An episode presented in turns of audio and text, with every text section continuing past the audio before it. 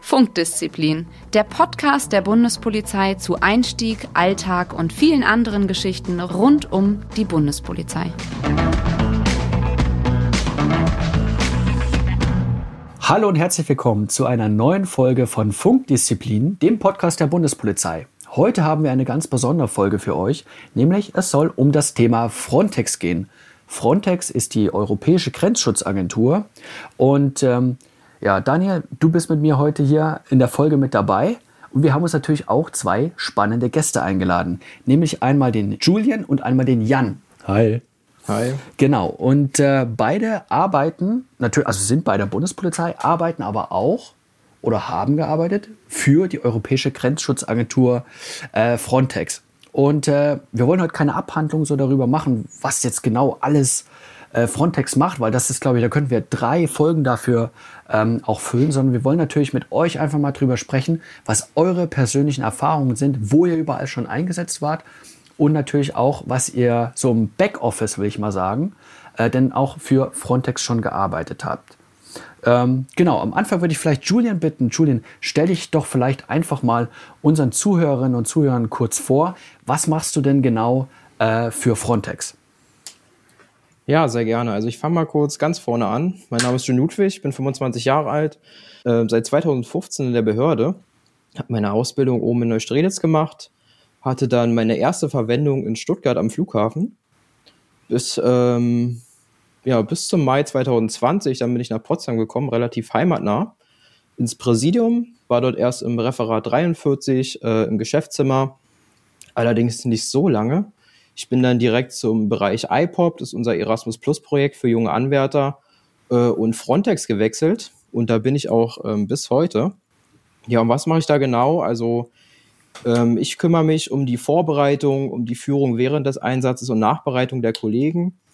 Bei uns, wir sind natürlich mehrere Kollegen. Ähm, jeder hat seinen eigenen Bereich. Mein Bereich ist, äh, ähm, ich habe drei Länder, die äh, Spanien, Italien und Griechenland wären, um die ich mich explizit kümmere und wo ich dort auch meine Kollegen im Ausland betreue, vom Präsidium aus. Das bedeutet, du kümmerst dich quasi um die Kolleginnen und Kollegen, die in diesen Ländern im Einsatz sind und bist quasi für die, also auch für, äh, zuständig, wenn zum Beispiel mal Probleme auftreten oder je nachdem? Ganz genau. Ich bin von äh, vom, vor dem Einsatz bis nach dem Einsatz komplett für die zuständig. Ob es jetzt äh, von der Personalauswahl losgeht, ähm, bis zu den Einsatzhinweisen, bevor sie ins Ausland fliegen, in ihr Einsatzland, während des Einsatzes, wenn es um Berichtspflichten geht, wenn es um persönliche ähm, Telefonate geht mit den Kollegen im Einsatz draußen und danach natürlich auch, wenn sie wieder zurück nach Deutschland sind. Und das für meine drei Einsatzländer, die ich eben genannt habe, ganz genau. Und kann man nicht dann Tag und, Tag und Nacht anrufen? Ähm, Tag und Nacht ähm, jetzt eher nicht. Wir haben zwar alle ein Diensthandy, aber hauptsächlich sind wir erreichbar während unserer ähm, Funktionszeiten im ganz normalen Präsidium. Ähm, sollte jetzt akut was anliegen, wo wir nicht im Dienst sind, jetzt nachts oder am Wochenende, gibt es natürlich im Präsidium noch ähm, die Einsatzzentrale, wo sich die Kollegen auch hinwenden können. Ähm, und dann erfahren wir davon auch relativ zeitnah. Ja, Julian, das klingt unheimlich interessant. Vor allen Dingen finde ich cool. Ich bin noch in Stuttgart. Das ist schön zu sehen, dass äh, ein Stuttgarter äh, jetzt auch im Präsidium ist für so eine wichtige Aufgabe äh, wie Frontex. Ich finde Frontex tatsächlich unheimlich spannend und du hast es ja auch schon gesagt, ähm, deine Länder, die klingen nicht nur spannend, sondern vor allen Dingen auch schön. Es erinnert mich gleich so ein bisschen an Urlaub. Aber ähm, jetzt gehen wir doch mal kurz zu Jan über. Jan, was kannst du uns denn für Frontex erzählen? Weil ich glaube, du warst tatsächlich schon im Auslandseinsatz für Frontex und hast da so einiges erlebt. Ja, äh, hi erstmal. Äh, ich sage auch noch mal ganz kurz, ich bin der Jan, ich bin 25, äh, dienstlich aus der Direktion Frankfurt.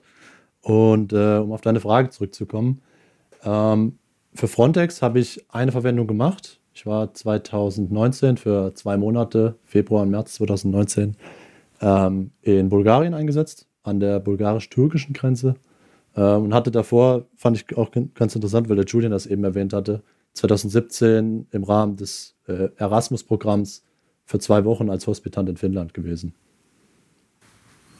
Aber meine Frage auch an, also an beide eigentlich, beziehungsweise erstmal an Jan. Ich meine, du bist jetzt 25, ist beide seid eigentlich wirklich auch sehr junge, junge Kollegen, will ich jetzt mal sagen. Ähm, ähm, ist es denn dann eigentlich ratsam, so früh schon ins Ausland zu gehen? Also braucht man nicht da einfach, würde man jetzt nicht so altväterlich sagen, na, da braucht man erstmal ein bisschen mehr Erfahrung und der sollte ja erstmal auch im Inland eure Erfahrungen machen. Was würdest du jemandem entgegnen? Oder vielleicht auch ein Kollegen, der schon etwas lebensälter ist, was würdest du vielleicht dann entgegnen, Jan, demjenigen und sagen, naja, nee, es ist vielleicht doch wichtig, auch schon in jungen Jahren genau solche Erfahrungen zu machen? Hm, ich sehe das zweigeteilt, muss ich sagen. Also zum einen gebe ich dir auf jeden Fall recht, ähm, man muss aus meiner äh, Sicht schon die Erfahrung mitbringen, dass man sagt, ich bin trittsicher, dienstlich gesehen. Ähm, aber auf der anderen Seite muss ich sagen, man muss sich überlegen, als ich nach Finnland bin, war ich 21, als ich nach Bulgarien bin, war ich 23, also schon sehr jung. Ja. Ähm, und die Erfahrungswerte, die man da sammelt, gerade in so jungen Jahren, die sind natürlich Gold wert für mich gewesen. Also das muss ich ganz ehrlich sagen, da waren Sachen dabei, wo ich sage, also da, da kann man schon von zehren. Und wenn sich jemand in diese Richtung entwickeln will, da muss ich sagen, so ein bisschen außerhalb der Komfortzone denken und früh dahin gehen, ist schon, ähm, kann schon sehr hilfreich sein. Von daher, wie gesagt. Ja, du bist ja auch in meinem Programm hingekommen, gerade auch, ich glaube, dein erster Einsatz in Finnland. Ähm, das betreut auch zufällig äh, Julian. Ähm, das ist dieses iPop Erasmus Plus Programm, ähm, womit ähm, junge äh, Meisterinnen und Meister, die gerade fertig werden, äh, mit der Ausbildung bereits da schon ähm, Auslandserfahrungen sammeln können. Julian, kannst du vielleicht irgendwie mal ganz grob für unsere Zuhörer ein paar Sätzen erklären, was dieses Programm denn beinhaltet? Ja, also es ist ein EU-finanziertes äh, Projekt, das nennt sich Erasmus Plus. Die interne Abkürzung dafür in der Bundespolizei bedeutet ähm, IPOP. Und das ist eine Möglichkeit als äh, für junge für junge Polizeimeister. Aktuell geht es nur für Kollegen im mittleren Dienst. Zukünftig soll es aber auch für Kolleginnen, äh, Kollegen und Kolleginnen im gehobenen Dienst kommen, dass man für einen Zeitraum von ähm, zwei Wochen ein Praktikum im EU-Ausland machen kann, bei einer Partnerbehörde und dort, also man hat keine hoheitlichen Rechte, man, ist, man läuft quasi nur mit bei dem Kollegen, wo man eingesetzt ist, ob das jetzt äh, in Bulgarien ist, in Finnland oder bei der spanischen Polizei. Man bekommt da quasi einen Partner zugewiesen, einen Kollegen zugewiesen und dort ist man für einen Zeitraum von zwei Wochen ähm, ganz vorne mit dabei. Und ganz wichtig ist aber, um das, ähm, um das machen zu können, darf äh, nicht mehr als ein Jahr vergehen nach der Ausbildung. Das sind die, äh, die Bedingungen von der EU, damit wir quasi die jungen Kollegen für dieses Projekt äh, finanziert durch die EU fördern können. Okay, also das ist äh, dann quasi wirklich eine super Möglichkeit, um eben bereits in jungen Jahren diese Auslandserfahrung zu sammeln, von dem man dann später zehren kann. Ähm, Auf jeden Fall, Daniel, wir haben auch nur gutes Feedback dazu von den Kollegen. Ja, und, und Daniel hat gesagt, ja, Ital also du warst zuständig für die Länder Italien, Spanien und das dritte war? Griechenland. Griechenland, okay. Ähm, Jetzt hat Daniel gesagt, das klingt ja eigentlich auch so ein bisschen für uns so nach Urlaub. Jetzt wirst du das von einer ganz anderen Perspektive aussehen. Was macht denn die Europäische Grenzschutzagentur Frontex auch eben mit unseren Bundespolizisten, die dort eingesetzt sind, denn in diesen Ländern? Weil mit Urlaub hat das ja eigentlich wenig zu tun. Genau, also zum Urlaub machen sind wir auf jeden Fall nicht da. Wir sind natürlich beruflich da, ähm, hauptsächlich ähm, an der Grenze zum Mittelmeer, sowohl auf den griechischen Inseln und dort, ähm, die Aufgabe kommt natürlich je, auf, je nach dem Profil an. Ähm, wir haben nicht nur Personal dort eingesetzt, sondern auch Equipment. Also wir haben Boote, Hubschrauber, eigene Dienst-Kfz im Einsatz.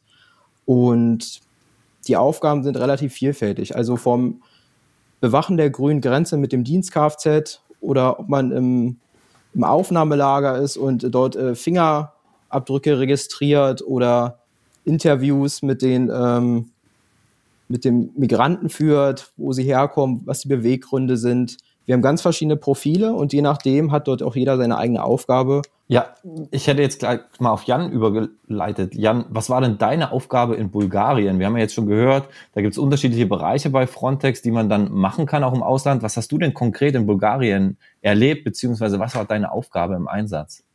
Mhm.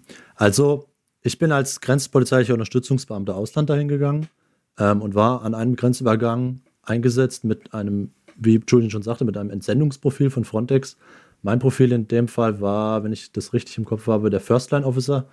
Im Wesentlichen also kann man sagen, eine Art Unterstützungskraft für die örtlichen Kräfte, der einfach ein bisschen da ist, ein bisschen guckt, ähm, vielleicht auch, äh, sag ich mal, größere Überprüfungen macht, wo es ein bisschen länger dauert oder auch mal die eine oder andere Frage, wenn sie denn kommt, in Bezug beispielsweise auf Reisende, die nach Deutschland reisen wollen, äh, beantworten kann. Also im Wesentlichen Ansprechpartner von, von Frontex, kann man sagen. Und äh, könnt ihr das mal so präzisieren oder kannst du das mal mit deinen, äh, Jan, mit, mit, äh, mit deinen Worten sagen? Wenn ich jetzt, dich fragt jetzt dein 15-jähriger Cousin oder Cousine, du, äh, was machst du eigentlich da? Was hast du in Bulgarien da eigentlich gemacht? Beziehungsweise, warum musstest du denn überhaupt nach Bulgarien? Was findet denn dort an der Grenze statt? Also, ihr habt das Stichwort Migranten äh, angesprochen. Ähm, ja, was findet dort statt, was wir in Deutschland vielleicht manchmal so in den normalen Nachrichten gar nicht so mitbekommen? Hm. Naja, man muss sich überlegen, diese besondere Situation in Bulgarien ist ja, dass sie eine grüne Grenze, eine Landgrenze, die gleichzeitig eine Außengrenze der EU ist, zur Türkei hat.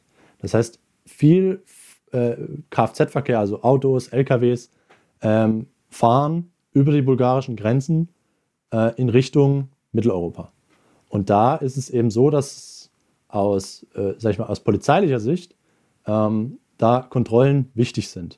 Und da findet, ist die, die Ansicht von Frontex, und das ist auch in weiten Teilen oder eigentlich schon zutreffend, dass ähm, eine Intensivierung der Kontrollen, auch gerade mit einem, mit einem europäischen Ansprechpartner vor Ort, durchaus wichtig sind. Das heißt, ihr unterstützt die lokalen Behörden dort auch äh, dort vor Ort an einem Grenzübergang. Genau, das kann praktisch sein, dass man dem vielleicht mal bei einer, bei einer Überprüfung praktisch hilft. Das kann durch Fachwissen sein, wenn man mal die eine oder andere Frage beantworten sollte. Ähm, gerade in Bezug beispielsweise auf unser deutsches Recht, da gibt es ja dann doch Unterschiede. Ähm, und das kann aber auch ganz allgemein ein Austausch sein. Das ist sehr vielfältig, ja. Wann, wann, du warst, wann würden dich denn jetzt die äh, lokalen Behörden, also jetzt gerade die, ähm, die bulgarische Grenzpolizei, wann würden die sagen, oh, das ist ein Fall, da, da holen wir mal den, da holen wir mal den Jan mit dazu. Mhm. Kannst du mal so ein Beispiel nennen? Also in, in den allermeisten Fällen ähm, Bezug zu migrationsrelevanten, sag ich mal, Sachverhalten. Wenn man sagt, okay, das passt in eine gewisse Lage rein, da haben wir gewisse Verdachtsmomente, da möchten wir einfach mal im Vier-Augen-Prinzip, dass wer anders nochmal drüber schaut. Ähm, das kann aber auch sein, ähm, in ein paar Fällen war es auch so, dass es deutsche Dokumente beispielsweise im Spiel waren, die den Bulgaren, weil die selten vorkommen, jetzt nicht so geläufig waren, dass, wie, wie ich schon sagte, dass man da halt dass sie fragen, ja, kann, kannst du uns erklären, wie geht man damit um, wie macht man das? Ähm, und so allgemein, wie gesagt, dass man ja, da hinzugezogen wird. Jan, wie ist das? Bist du dann alleine als deutscher Bundespolizist im Frontex-Einsatz oder sind da zum Beispiel noch viele andere Kollegen der Bundespolizei, die im Rahmen von diesem Einsatz in Bulgarien andere Aufgaben haben, aber vielleicht örtlich von dir getrennt oder vielleicht auch an der gleichen Stelle mitarbeiten? Hm, das ist von Einsatzort zu Einsatzort sehr unterschiedlich. Also an meinem Grenzübergang war es so, dass ich zwei Monate tatsächlich alleine war, örtlich gesehen.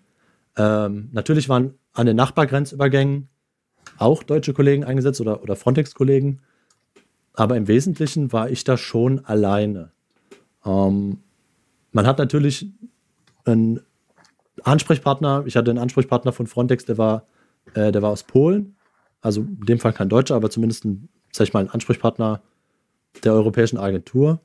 Ähm, währenddessen am Nachbargrenzübergang, der etwas größere Grenzübergang, Kapitan Andrevo, da sind sie dann teilweise zu dritt, viert gewesen. Also das ist von Ort zu Ort schon sehr unterschiedlich. In meinem Fall muss ich sagen, ich war zwei Monate alleine. Und war das denn für dich dann schwierig, auch als junger Kollege tatsächlich, ähm, ich sag mal, weg von Familie, Freunden, relativ auf sich alleine gestellt an der Grenze im Ausland? Ähm, unterschiedlich. Also im Dienst fand ich es sehr spannend, alleine zu sein. Einfach aus dem Grund, dass man so in gewisse Situationen, sag ich mal, teilweise auch ein bisschen reingeworfen ist, ähm, was jetzt nicht negativ klingen soll, was eigentlich positiv gemeint ist, sodass man, sag ich mal, als Beispiel, in einem Fall war es mal so gewesen, dass der Dienststellenleiter, der Inspektionsleiter an meinem Büro geklopft hat ich sage halt da rein, dann kommt er rein und hat mir eine sehr explizite Fachfrage gestellt. Und da ist es halt, da kann ich mich dann nicht mehr nach links und rechts beraten mit einem Kollegen, sondern dann stehe ich dann da und ich bin dann der Vertreter und ich muss liefern. Mhm. Ähm, das heißt, um auf das Thema Erfahrung zurückzukommen, ist das natürlich schon was, wo man sagt, da nimmt man was mit persönlich. Aber ich muss auch sagen, ähm, gerade man hat ja nicht, man ist ja nicht 24 Stunden am Tag im Dienst, gerade nach Dienst ähm, kann es wahrscheinlich auch sehr, sehr äh, cool sein, wenn man mit einem deutschen anderen Kollegen eingesetzt ist, klar. Jetzt bist du an der Landgrenze eingesetzt gewesen und ähm, dort richtig mit dem Grenzübergang. Das ist ja was, was wir in Deutschland jetzt erstmal so, bis auf jetzt zum Beispiel, wo gerade kontrolliert wird, äh, an der bayerischen Grenze zum Beispiel aktuell, so eigentlich nicht mehr kennen. Ähm, aber Julian, wie ist das äh, jetzt äh, mal wirklich grob gefragt? Jetzt haben wir Italien, jetzt haben wir Spanien. Du hast gesagt, wir sind dort auch, oder natürlich auch Griechenland. Wir sind dort mit äh, Schiffen der Bundespolizei See, aber auch mit Hubschraubern im Einsatz. Ähm, warum müssen dort unsere, oder sind dort unsere Schiffe und unsere Hubschrauber denn im Einsatz? Jetzt mal ganz grob gefragt. Ja, das liegt daran, dass äh, wir natürlich viel Personal vor Ort haben, Frontex aber noch nicht eigenes Equipment, beziehungsweise noch nicht überall eigenes Equipment hat. Und deswegen die Mitgliedstaaten nicht nur Personal, sondern gleichzeitig dazu auch Equipment stellen. Mit der Zeit wird es anders kommen. Frontex baut sich immer mehr auf. Irgendwann wird Frontex wahrscheinlich eigene Uniform haben. Ähm, teilweise haben die jetzt auch schon eigenes Personal. Es gibt verschiedene Kategorien, ähm, auch je nach Entsendezeitraum und auch eigenes Equipment, genau. Aber derzeit ist es noch so, dass die Einsatzländer auch ähm, Equipment zur Verfügung stellen. Julian, kannst du denn sagen, wie viel aktuell Bundespolizisten tatsächlich für Frontex im Ausland sind, im europäischen Ausland? Ja, also ich habe mal die Stärke von letzter Woche mitgebracht. Die Gesamtzahl liegt hier jetzt bei circa 160. Davon sind aber auch noch fast 25 Kollegen der Landespolizei und vom Zoll dabei. Ähm, jetzt rein von der Bundespolizei sind so knapp 135, die wir letzt, Stand letzte Woche Montag ähm, derzeit im, im Frontex-Einsatz haben. Jetzt habt ihr ja, haben die Kolleginnen und Kollegen, die dort im Einsatz sind, natürlich äh, mit, auch mit Migranten zu tun. Du hast es ja angesprochen.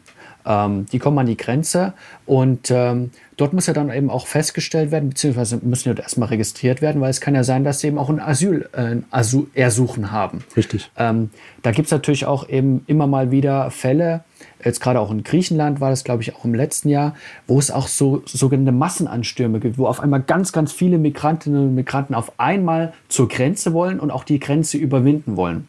Ähm, das ist natürlich immer, ähm, sagen wir mal, auch eine Gratwanderung, will ich mal jetzt sagen. Wie wird mit diesen Menschen umgegangen? Also wie hast du das erlebt an der Grenze äh, in Bulgarien? Was, was wird da gemacht, wenn die eben an die Grenze kommen und haben eben nicht die Papiere, die man eigentlich bräuchte, um von der Außengrenze eben in die EU einzureisen?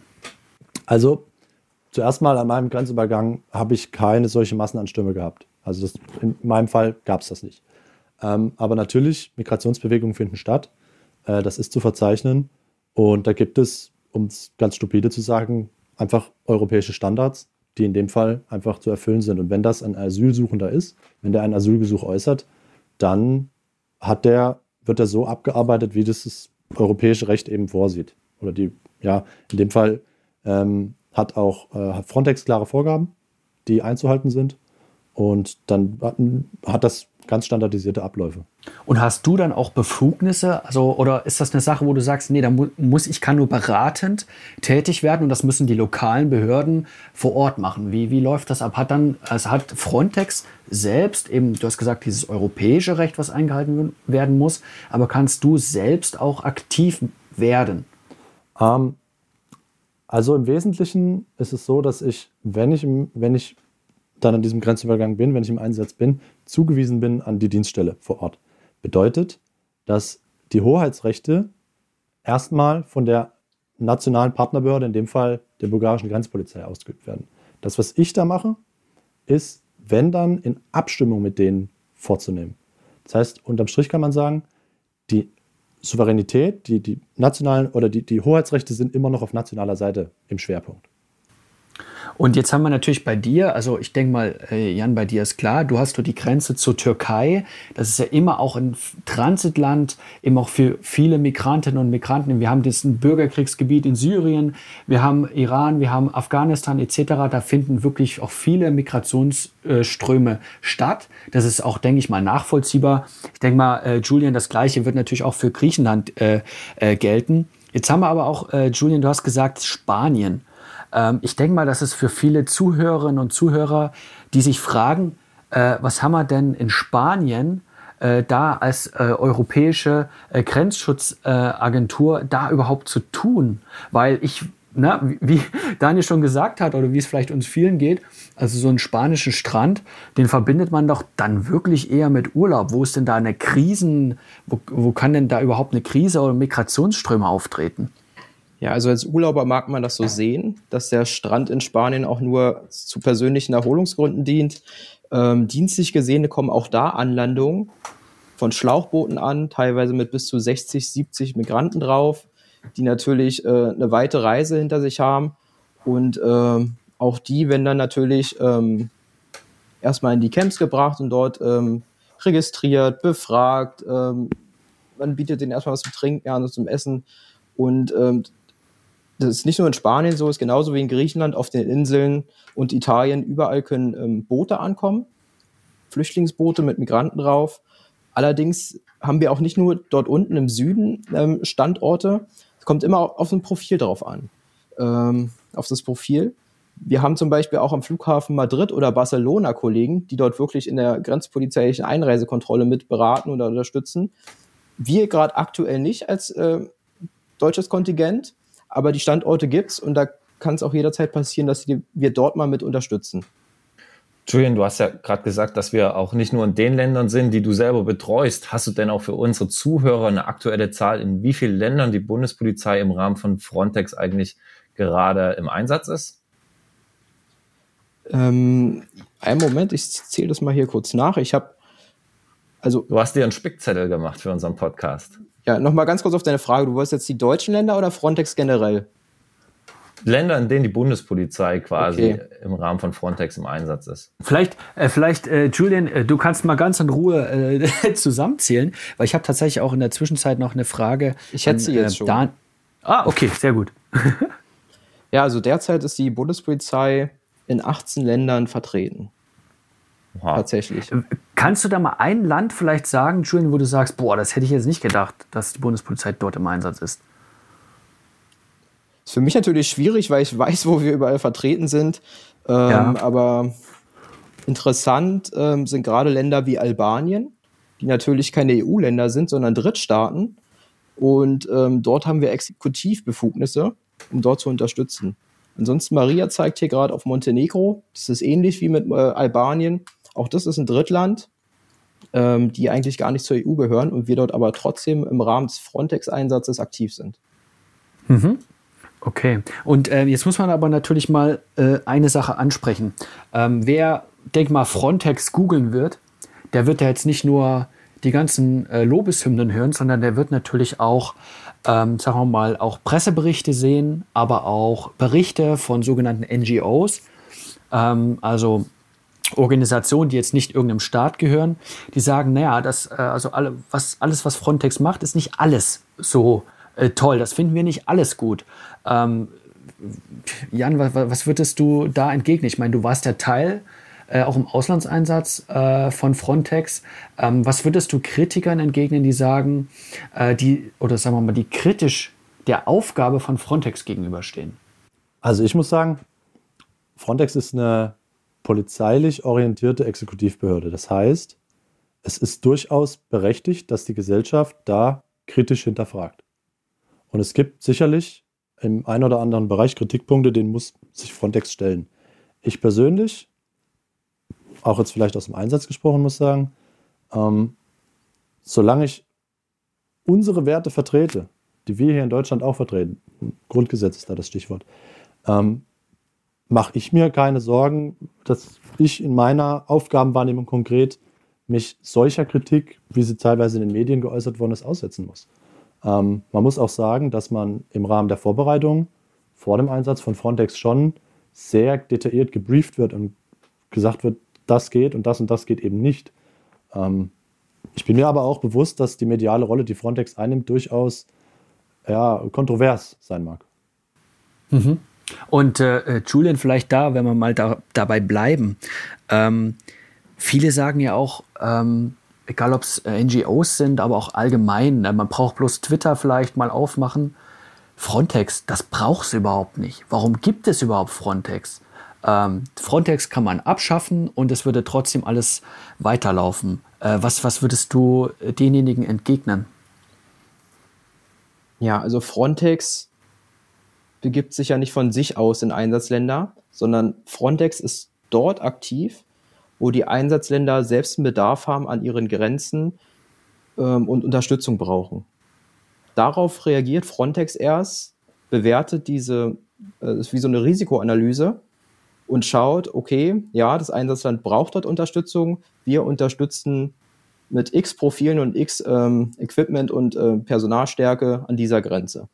Also das Land sagt im Vorhinein schon, dass wir hier Unterstützung brauchen und daraufhin wird Frontex erst aktiv und schickt auch wirklich äh, Unterstützung zu dem Einsatzland. Also Julian, ganz einfach gesagt vielleicht, dass ich, dass unsere Zuhörer sich das auch besser vorstellen können. Das wäre ja wie, wenn wir jetzt in Deutschland wären und es gibt eine große Demonstrationslage oder ein größeres Fußballspiel und ein Bundesland sagt, also mit meinen Kräften, die ich hier zur Verfügung habe, klappt das gerade nicht. Ich brauche Unterstützung aus anderen Bundesländern oder beispielsweise von der Bundespolizei. Wäre das so analog zu sehen, wie du das gerade beschrieben hast? So ähnlich kann man das sehen, genau. Und dort sagt dann das Einsatzland zu der Europäischen Agentur für Grenz- und Küstenwache, wie mit der Demonstration in Deutschland, unser Personal, äh, unsere Personalstärke reicht hier nicht aus, bitte helft uns. Und dann ist es wie in Deutschland, die Bundespolizei unterstützt und so unterstützt dann Frontex im Einsatzland.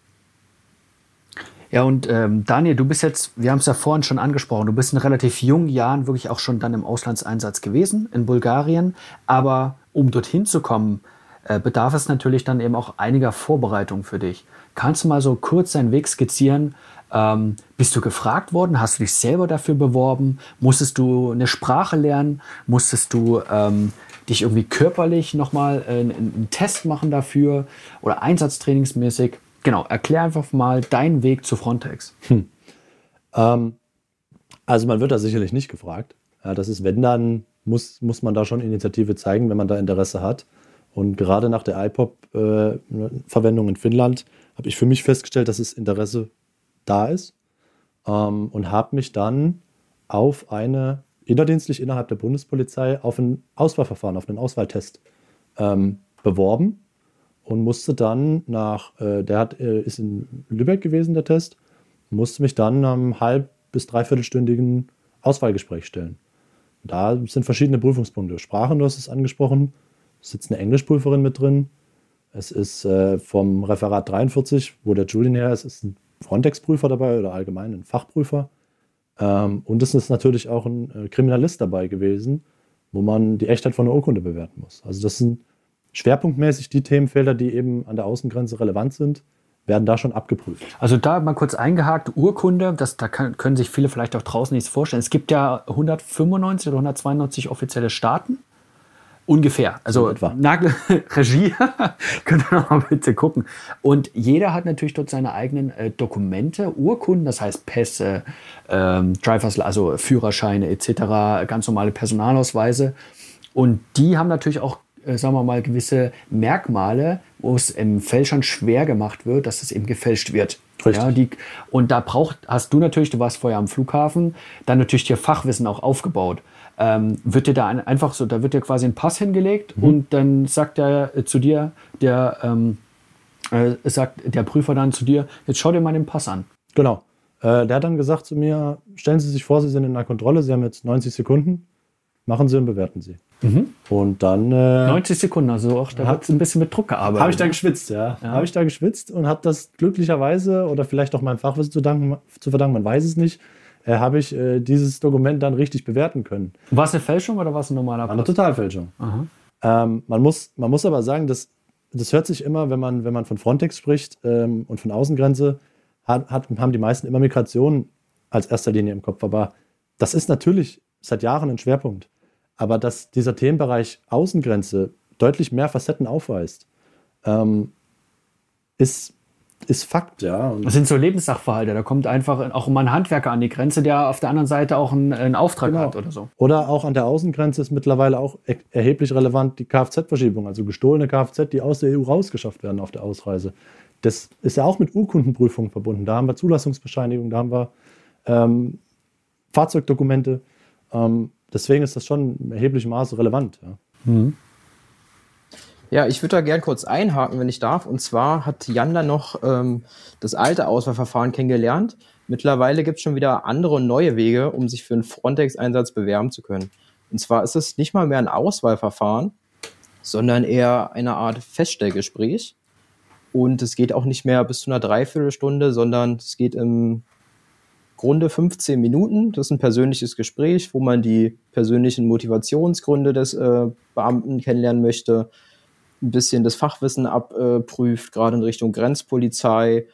Und ein Englischpart ist natürlich auch mit drin. Aber es ist kein Auswahlverfahren mehr, sondern wirklich ein 15-minütiges Feststellgespräch. Und danach, wenn man das ähm, positiv meistert, kann man bei uns in den ähm, Frontex-Pool, so nennt sich das, aufgenommen werden. Und von dort hinaus geht es dann in die Frontex-Einsätze an sich.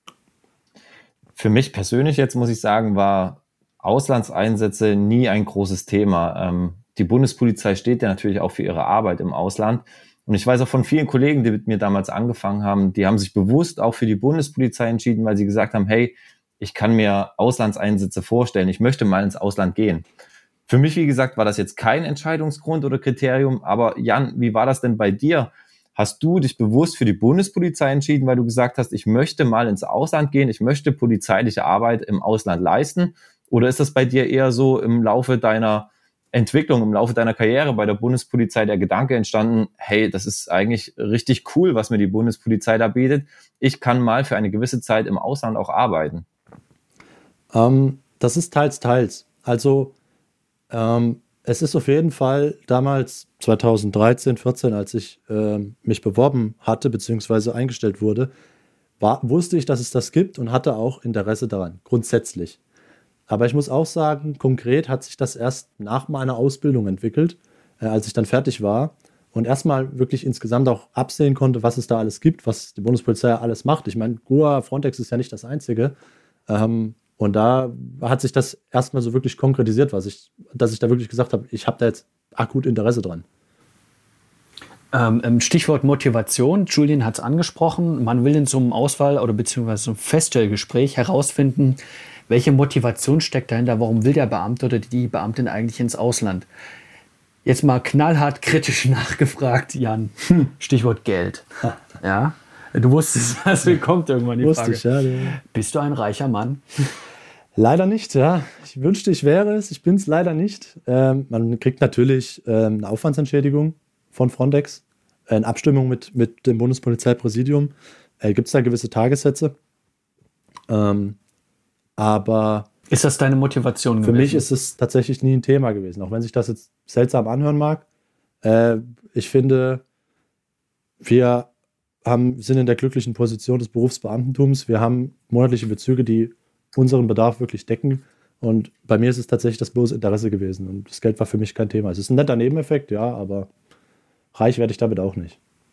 Simon, ich habe hier schon die Schelte bekommen von der Regie, dass wir schon ganz schön fortgeschritten sind in der Zeit, aber ich muss unbedingt noch eine Frage an den Julian Ich habe auch noch, ich habe auch Das noch Fragen. Wahnsinn. Also, Also das es ist echt überzieh mal. voll interessant, das ist richtig cool. Julian, für mich interessiert oder mich interessiert das wirklich, weil wie gesagt, für mich war das Auslandsthema jetzt nie so ein großes oder besonderes, aber wie lange ist eigentlich so ein Auslandseinsatz und ist das vielleicht auch von Land zu Land unterschiedlich? Kann man zwischendrin immer mal nach Hause oder muss man immer am Stück im Ausland bleiben? Hat man da von Montag bis Freitag Dienst? Vielleicht kannst du da so Kann man die Familie mitnehmen? ja, so allgemein irgendwas mal erzählen, damit man sich das auch vorstellen kann, tatsächlich, wie ist fernab vom Dienst im Ausland auch die Rahmenbedingungen? Ja, also ich habe ja vorhin schon erwähnt, dass wir verschiedene Kategorien haben in verschiedenen Profilen. Wir haben da nämlich die Kategorie 2, das sind unsere Langzeitentsender. Die sind tatsächlich für zwei Jahre mit der Möglichkeit der Verlängerung am Stück draußen. Die können natürlich auch ähm, mal eine Heimreise antreten, gar keine Frage. Das sind aktuell, ich habe ja schon gesagt, wir sind äh, fast 160 Leute derzeit im Einsatz. Davon sind 58 in der Kategorie 2 zugeordnet, also unsere Langzeitantsender. Und die Masse ist aber allerdings unsere Kategorie 3. Die sind zwischen ein und vier Monaten am Stück draußen. Für manche ist es gut, die wollen zum Beispiel gar nicht länger als einen Monat, weil sie ähm, Frau und Kind zu Hause haben, wie auch immer. Für manche passt es sehr gut, dass sie auch vier Monate am Stück wirklich mal ins Ausland gehen können. Die nehmen das dann auch gerne wahr. Und ja, so viel dazu. Hast du Ja, noch jetzt- Fragen? Ja, absolut. Kategorie 1, was ist mit denen? Das ist Frontex eigenes Personal tatsächlich. Ähm, die sind direkt bei Frontex angestellt und mit denen haben wir nichts zu tun. Ah ja, okay. Ähm, aber Julian, da habe ich mal eine Frage. Ich meine, du bist jetzt auch in relativ jungen Jahren bereits ja in unserer quasi Oberbehörde im Bundespolizeipräsidium tätig und hast da auch schon relativ viel Verantwortung, will ich jetzt mal sagen. Teilweise ja auch für äh, lebensältere Kollegen, die schon viel, sehr, sehr lange im Auslandseinsatz sind. Ähm, das ist ja auch, denke ich mal, eine große Chance für dich gewesen. Ähm, wie bist du denn, äh, du denn speziell dann in diese Position im Bundespolizeipräsidium gekommen? Und Anschlussfrage, was mich so ein bisschen persönlich interessiert, ähm, Stichwort Diensthandy. Was war so deine kurioseste Anfrage von einem Kollegin oder, äh, Kollegin oder Kollegen, die du mal hattest, wo du gedacht hast, ui, wie soll ich das jetzt lösen? Also, mein Weg war relativ interessant. Ich hatte es nie geplant, mit Mitte 20 irgendwann mal in der Behörde im Büro zu sitzen. Wie gesagt, ich war ja vorher in Stuttgart eingesetzt. Ich habe immer geschaut, wie, mit welcher Position geht's mal wieder in die Heimat zurück. Ich hatte eigentlich einen ganz anderen Weg vor mir. Ich weiß nicht, ob ich das hier sagen soll. Ich wollte eigentlich äh, Richtung Personenschutz gehen. Ähm, das hatte aber nicht so geklappt, wie ich mir das vorgestellt hatte. Und dann gab es zwei Alternativen einmal in Berlin und einmal in Potsdam.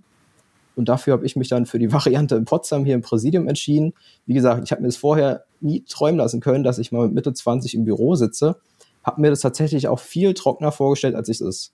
Äh, auch gerade der Umgang im Präsidium ist unsere oberste Behörde äh, hier in der Bundespolizei. Ähm, ich bin jetzt im mittleren Dienst als Polizeimeister. Davon bin ich auch der Einzige bei uns in der Abteilung. Da rennen natürlich viel, viele Kollegen vom gehobenen Dienst und auch vom höheren Dienst äh, mit, der, mit in der Etage rum. Ähm, da denkt man sich schon, bevor es ins Präsidium geht, ähm, als junger Kollege, wie ist dort der Umgang? Wird man dort ähm, gut aufgenommen? Versteht man sich mit den Kollegen oder ist es doch ein anderer Umgang als in der Dienststelle draußen vor Ort? Und falls junge Kollegen das vorhaben, ich kann da jedem die Scheu nehmen. Wir sprechen da alle auf Augenhöhe. Ähm, mein Chef, da kann ich mich noch gut daran erinnern, als ich am ersten Tag in seinem Büro war, der hat mich angeschaut und hat gesagt, ähm, ist mir egal, was Sie da für einen Dienstgrad auf der Schulter haben. Wenn Sie sich hier ordentlich einarbeiten und mit Ihnen gut können, dann können wir auch alle mit Ihnen. Und so ist auch das Gefühl im Präsidium. Ja, zu deiner Frage mit dem Handy, jetzt muss ich kurz Ja. überlegen. Ähm, also mein Diensthandy benutze ich natürlich nur, wenn ich zu Hause im Homeoffice bin. Ansonsten im Büro habe ich meinen eigenen Apparat. Ähm, ja, muss ich kurz überlegen. Eine Situation war schon ziemlich äh, ähm, komisch. Da hatte mich ähm, mein Koordinierungsbeamter vor Ort in Spanien angerufen, dass die alle in den Camps arbeiten und auf einmal die Masken ausgegangen sind. Und dann hatten wir ad hoc die Situation, wie kriegen wir jetzt so viele Masken gleichzeitig in die Camps, dass unsere Kollegen dort sicher arbeiten können, ohne ja, aus, aus Fürsorgegründen sicher arbeiten können, ohne dort ähm, sich irgendwie anstecken zu können oder wie auch immer. Aus hygienischen Gründen brauchen sie ja Masken. Und das haben wir dann relativ zeitnah geregelt. Aber das ist mir jetzt so im Gedächtnis geblieben, dass äh, das mit den Masken der nicht alltägliche Anruf war. Und wie, habt wie habt ihr das geregelt? Also wie konntet, konntet ihr dann schnell dort Masken hinbekommen? Schnell hinbekommen konnten wir die nicht, weil wir selber keine zur Verfügung hatten zu diesem Zeitpunkt. Wir sind dann so mit den Kollegen verblieben, dass die sich in der nächsten Apotheke oder im, im Supermarkt welche kaufen müssen und wir es dann im Nachhinein mit der Abrechnung nach dem Einsatz zurückfinanzieren. Und das Also hat schnell- ganz gut geklappt. Schnelle, praktikable Lösung auch für die Kollegen im Einsatz, die dann eben nicht die schnelle Hilfe vielleicht aus Deutschland auch haben können vor Ort. Auf jeden Fall. Ja, cool. Also Simon, ich weiß nicht, wie es dir ging. Ich fand das unheimlich spannend und interessant mit den beiden Kollegen. Ähm, ja, ich glaube, wir sind dem Thema, also da müssen wir auf alle Fälle nochmal fortsetzen. Absolut. Weil dieses Thema, das gibt so viel aus. Ähm, aber es war natürlich wichtig, uns, klar können wir heute nicht eine komplette Abhandlung über diese große Grenzschutzagentur Frontex machen. Aber es war, glaube ich, einfach mal wichtig, Daniel, vielleicht wirst du mir dazu stimmen, einfach mal die persönlichen äh, Geschichten von den beiden zu hören, von den, von den, von den jungen Kollegen hier. Ja, und wenn ich eine, einen Wunsch an die Regie stellen kann, dann würde ich das hiermit tun. Äh, Nochmal eine Gastfolge mit einem Frontex-Beamten, dann, wie ich heute gelernt habe, gern Kategorie 2, tatsächlich einen Kollegen, der mal länger im Ausland ist, am Stück, vielleicht auch schon mit Verlängerung. Ich glaube, da habe ich echt richtig Lust drauf, auch mal Geschichten zu erfahren. Wenn man natürlich länger in einem Land ist, ähm, hat man wahrscheinlich auch vieles erlebt von der Kultur, von den Menschen und ähm, jo, da habe ich richtig Lust drauf, ähm, mehr davon zu erfahren. Ja, liebe Zuhörer, ich hoffe, euch ging es genauso wie dem Simon und mir. Ähm, wir fanden es, wie gesagt, unheimlich spannend und interessant, hier unseren beiden Gästen, den Julian und den Jan, zu lauschen. Wenn es euch genauso gut gefallen hat, dann lasst uns doch einfach mal einen Kommentar da, abonniert uns, äh, liked uns auf allen Social-Media-Kanälen der Bundespolizei, die ihr so habt, beziehungsweise so kennt. Und ähm, wenn ihr natürlich auch Fragen habt, was das Thema Frontex angeht, dann schreibt es einfach in die Kommentare und wir probieren das dann in einer der nächsten Folgen auch nochmal aufzuklären. In diesem Sinne, wir wünschen euch einen sicheren Morgen, Mittag oder Abend, egal wo ihr egal, uns, wo ihr uns gerade hört. ciao. Danke euch, ciao. Ciao, ciao. Funkdisziplin, der Bundespolizei-Podcast.